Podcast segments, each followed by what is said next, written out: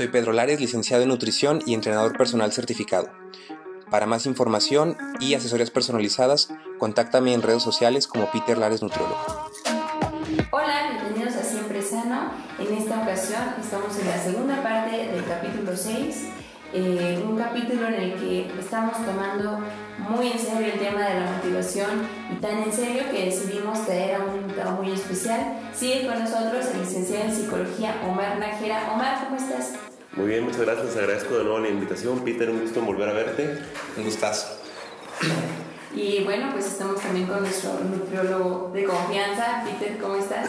¿Qué tal? Estoy muy bien y muy contento de seguir aquí con el apoyo de Omar y con la confianza de ustedes. En el episodio pasado, o en la parte, en la primera parte del episodio 6, hablábamos de la importancia de ser flexible al momento de comenzar una decisión tan importante como la de cambiar nuestro estilo de vida, ser realistas también, crearnos expectativas realistas, no frustrarnos cuando las cosas no salen bien al principio, pero permitirnos fallar porque se vale, somos humanos y pues así se hacen los cambios, ¿no? Poco a poco. Parece que no estamos progresando, pero siempre el proceso es gradual. Entonces vamos a retomar el tema de la motivación. A mí me gustaría comenzar preguntándoles a ustedes sobre ciertas historias que hayan tenido con sus respectivos pacientes que les gustaría compartir con nosotros eh, relacionados también con la motivación, algo que los haya, que los haya tocado de verdad. Mm, me gustaría a mí empezar con una historia de, de un joven que es un atleta, que es, es, una persona que ya tiene fines competitivos, es una persona que tiene, le echa muchas ganas al entrenamiento, pero hablar del, del punto de la motivación, hasta qué punto es bueno. Entonces, este chavo llegó conmigo, llegó primero, se acercó conmigo al gimnasio, después ya llegó aquí a consulta, pero su motivación era que no tenía, por decirlo, amigos o vida social con la cual este, desenvolverse abiertamente. Entonces él se encerraba en el gimnasio y él, y él pensaba que, que cuando lograra tener un, era, un, es una persona, era una persona muy delgada, ahorita es una persona que tiene un físico pues envidiable hasta cierto punto. Entonces era una persona muy delgada y pensaba que cuando subiera de peso o cuando se viera un poquito mejor, ya iba a tener un, se le iban a acercar un poquito más de personas, iba a tener más amigos.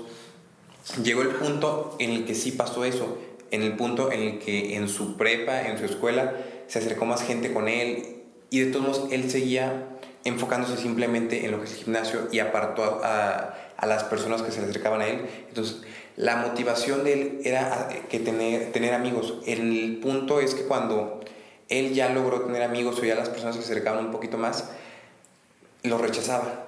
Él rechazaba esas cosas. Entonces, la, la motivación de él no funcionó tanto, ya que él se encerró tanto en su burbuja, por decirlo, que no apreció el, el, la compañía de las otras personas. No estoy diciendo que fue malo el hecho de encerrarse en lo que es el gimnasio y el entrenamiento, ya que son cosas saludables, pero el problema es que por el hecho de que son cosas saludables, no vemos el problema. Cuando vemos una persona que se encierra en lo que es el tomar y el fumar y los vicios, vemos que es un problema porque le está haciendo daño. Cuando alguien se encierra en lo que es el gimnasio, también, también es, algo malo. Tenemos que tocar lo que es el punto de hasta, qué, hasta dónde es bueno y hasta dónde es malo. Alguien tiene que equilibrar lo que son las cosas. Eh, tiene que, por ejemplo, ir, ir, al gimnasio, comer bien, también tiene que salir con amigos, tiene que convivir con la familia, tiene que estar, rendir bien en la escuela, o sea, todas, tiene que haber un equilibrio desde el punto de vista este, social y también este, de, lo que es el, el deporte.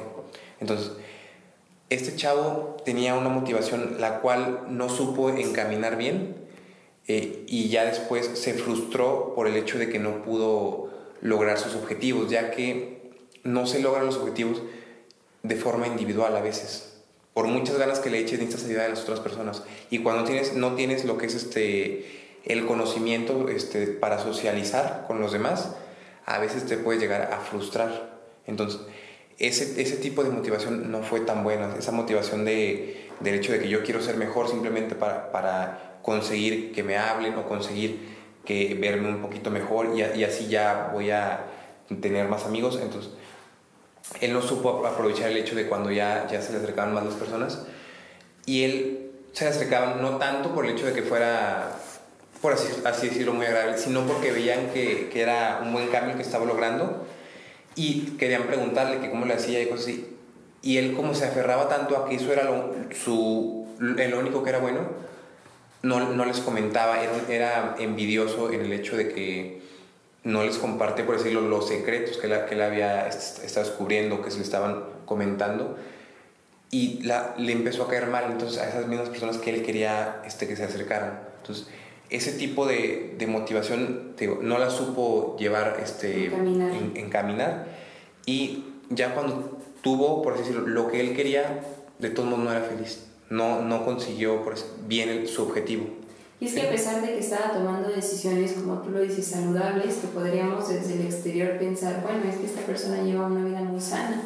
Hay también que pues enfocarse en la importancia de la salud mental, porque quizás su salud física era envidiable, pero su salud mental pues dejaba un poco que desear. Tú mencionabas que pues, personas que se le acercaban. Eh, ¿Qué tan importante es tener un círculo social en el que quizás las personas que están alrededor de, de, ti funcionen como tu sistema de apoyo para cualquiera que sea tus objetivos y que también te permitan sentirte motivado. Eso del sistema de apoyo el, o del círculo social es muy, muy sencillo. Por así decirlo, cuando alguien tiene, si yo tengo cinco amigos que van al, siempre el fin de semana a un antro o a un bar y son de tomar muchos, uh, por así, así, decirlo, tengo cinco amigos que son borrachos y yo me, me junto mucho con ellos, lo más probable es que yo sea el sexto borracho. O si me junto mucho con amigos que son deportistas y comen bien y se la pasan en, ese cierto tipo, en esas ciertas actividades, lo más probable es que yo por el mismo hecho de convivir con ellos, porque son mis amigos y me agradan, yo me haga más deportista, me haga, por decirlo, más saludable, simplemente para encajar un poquito más en lo que es ese círculo so social.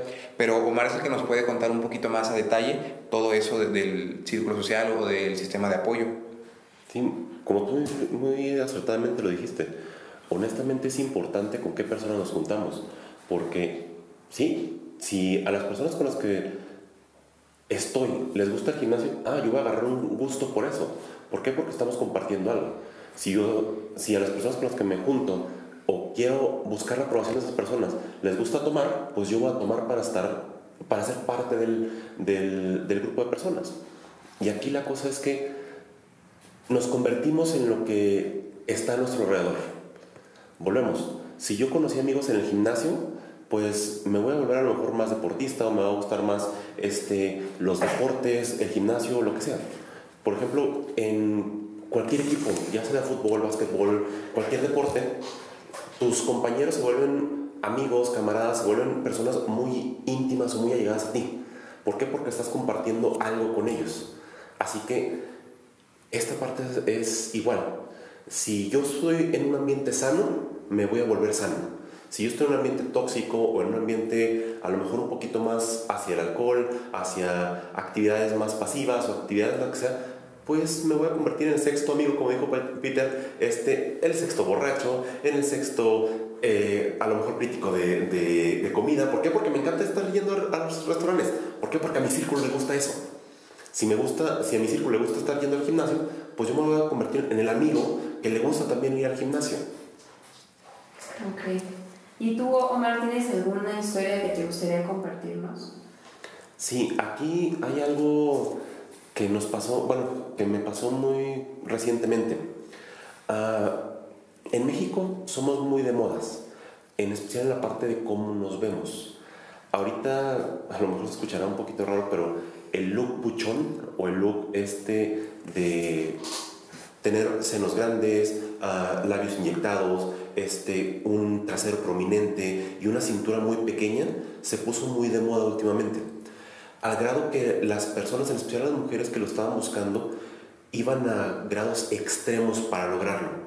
Tengo pacientes, o este, en este caso tuve una paciente muy en específico que llevaba ya tres operaciones de busto, que llevaba cinco operaciones de nariz, que se había hecho varias veces los labios, que cada cierto tiempo tenía que ir con su médico de confianza a que le hiciera retoques, ya sea por ejemplo Botox, ya sea los labios, ya sea habitaciones, ya sea lo que sea. Todo con tal de cumplir ese look específico.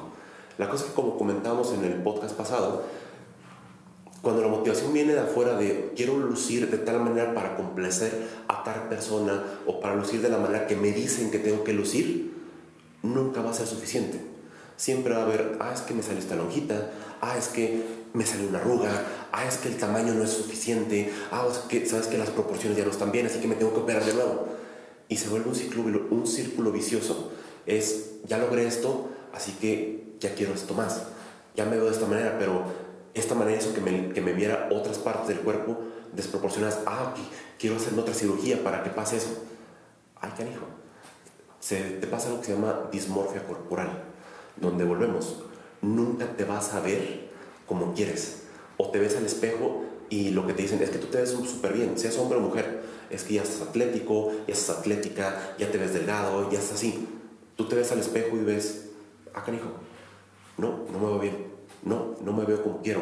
No, no me veo como me gustaría verme. Así que me voy extremos. Ya lo, he dicho Peter, la parte de a lo mejor dietas súper extremas o mantenerte encerrado en el gimnasio o estar este, en una dieta súper estricta de lunes a domingo y nunca comer nada, nada como comidas trampa. Siempre me mantengo en el gimnasio lunes a domingo. Esa es mi vida. Gimnasio y dieta estricta Ay, canico, pero eso es irte completamente a los extremos. De dejarte ir completamente de que como todo y de repente peso, no sé, 250 kilos, a, ¿sabes qué? Traigo un, un porcentaje de grasa corporal de, no sé, ¿qué te gusta que sea, que sea malo? Peter? Un 6%, 6%. incluso ya es malo. Ajá. Que te podrás muy, ver muy bien, pero honestamente 6% de grasa, ay, canijo, es muy, muy, muy, muy poquito.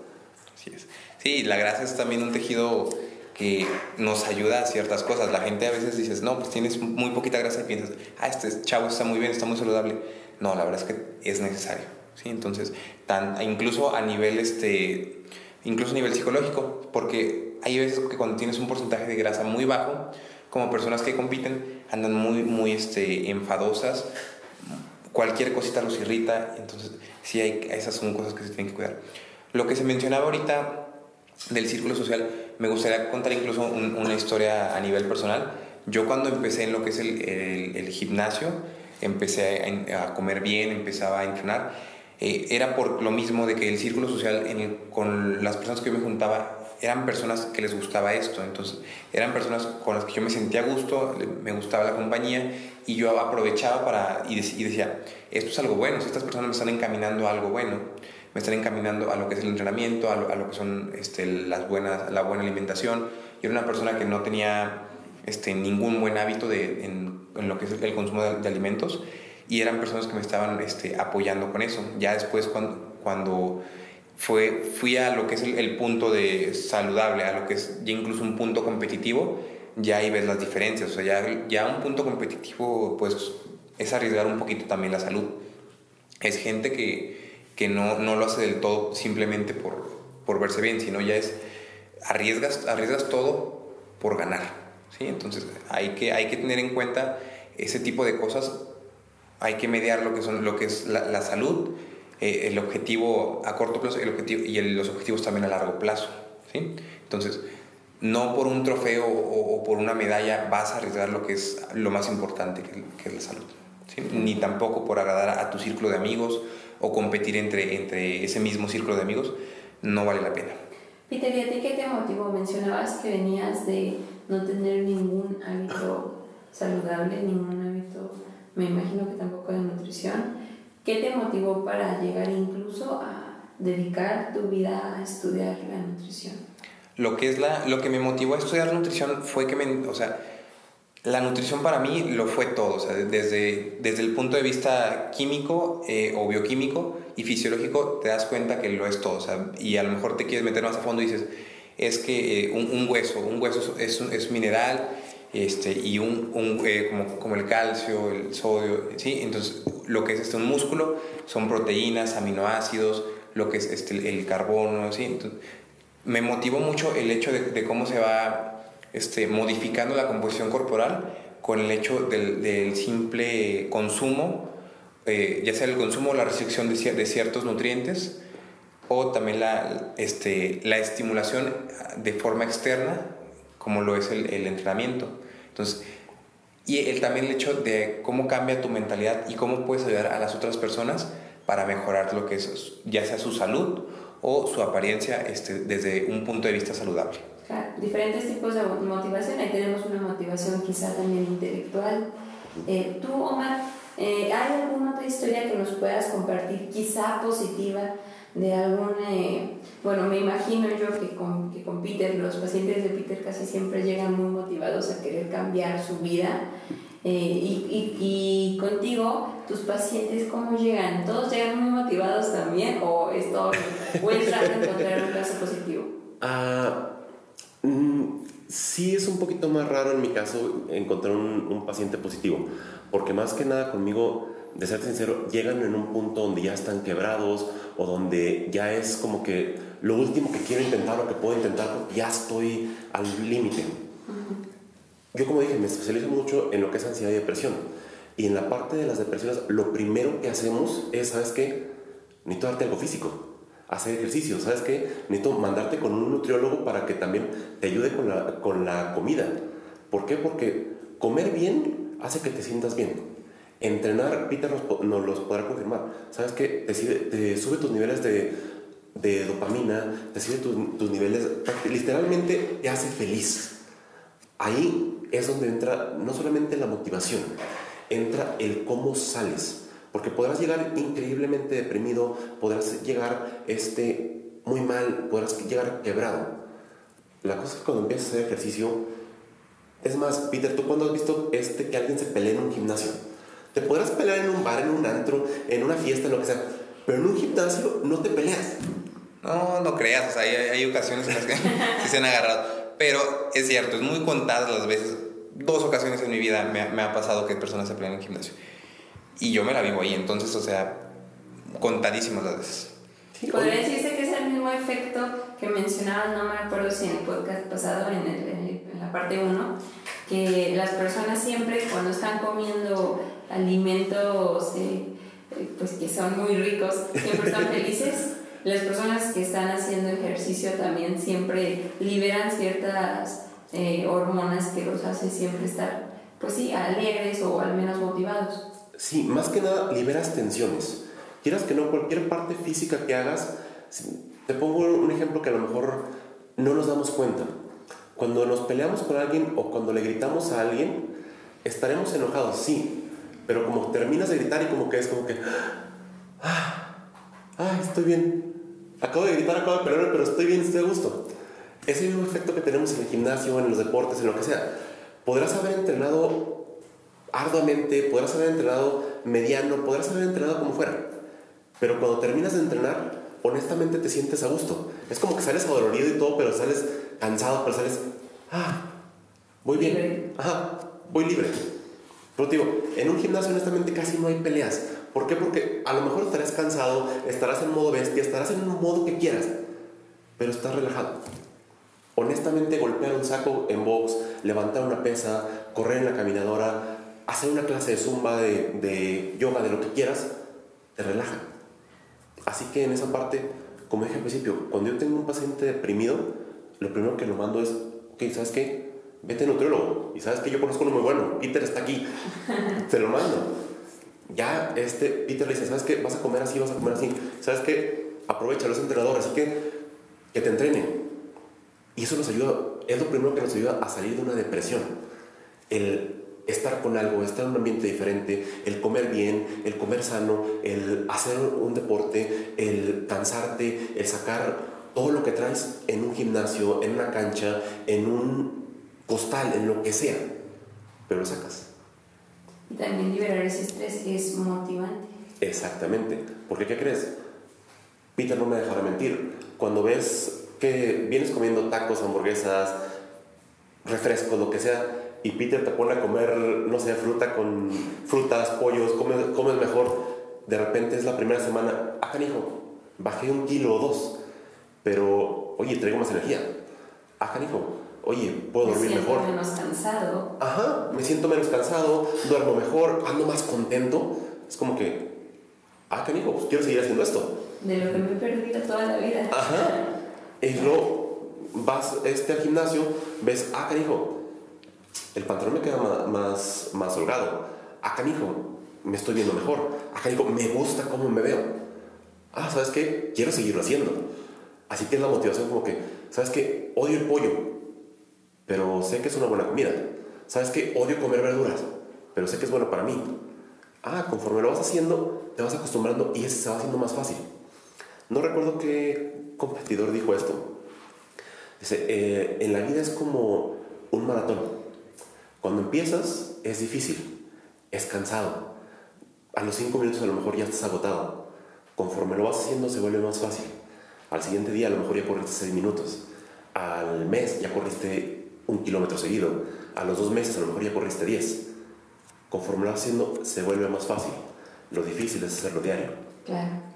Pues yo me quedo con lo que nos comentaste al principio del podcast, Omar. La motivación, pues nos llega y quizás comenzamos este, estos tipos de cambios eh, con, con, muchas ganas, pero lo importante más allá de estar motivado es la disciplina que viene, la constancia. Y bueno, pues estos, estos cambios, estos pequeños eh, transformaciones son las que nos permiten continuar siguiendo. Pues el, el proceso es gradual y hay altas y bajas, pero lo importante es, como ambos estaban de acuerdo, ser eh, constante y pues no rendirse, darse cuenta que pues a veces los cambios no son de la noche a la mañana, ¿verdad? Y es bien importante, como tú lo mencionabas, cuando vamos a tomar esa gran decisión de cambiar nuestra vida, pues ir acompañados de especialistas. Y pues qué padre que entre ustedes dos se apoyen tanto tú recomiendas a Peter como Peter recomienda que cuando vas a cambiar tu, tu, estilo de vida también te cheques, porque no es tampoco eh, una más importante que la otra. La salud física y la salud mental son igual de importantes y nos permiten subsistir. Entonces, pues los felicito chicos por este, este trabajo en equipo que han hecho, las veces que han coincidido con algunos pacientes y no me queda más que agradecerles y pues, ¿cómo te sientes, Peter? Yo creo que este tipo de temas están muy interesantes en el podcast. Están muy interesantes y la verdad es que cada vez me gusta más tener, este, resolver sus dudas y eh, tener algún invitado, ya que Omar es una persona que eh, enteramente se dedica a esto y tengo gran confianza que a los pacientes les va a ir muy bien con él. O sea, ampliamente lo recomiendo. Ok. Eh, Omar, ¿cómo te sientes? ¿Algo que nos quieras decir? ¿Cómo te seguimos en redes sociales? Muchas gracias, les agradezco muchísimo la invitación a Peter por la confianza. Me pueden encontrar en Facebook como psicólogo Omar Alberto Nájera Contreras o si, simplemente psicólogo Omar Nájera. Ok, bueno, pues esperamos tenerte de vuelta en algún otro eh, episodio de este podcast. Y pues a ustedes les agradecemos la confianza, gracias por mandarnos sus respuestas a la pregunta que te motiva y muchas gracias también por seguir enviándonos todas sus dudas. Esperemos retomarlas en los próximos capítulos. Nos vemos en el siguiente episodio. Nos vemos, espero que estén muy bien y espero que sigan teniendo esa confianza y esa eh, ganas, ganas de participar con nosotros y nos vemos. Hasta luego, sigan motivados.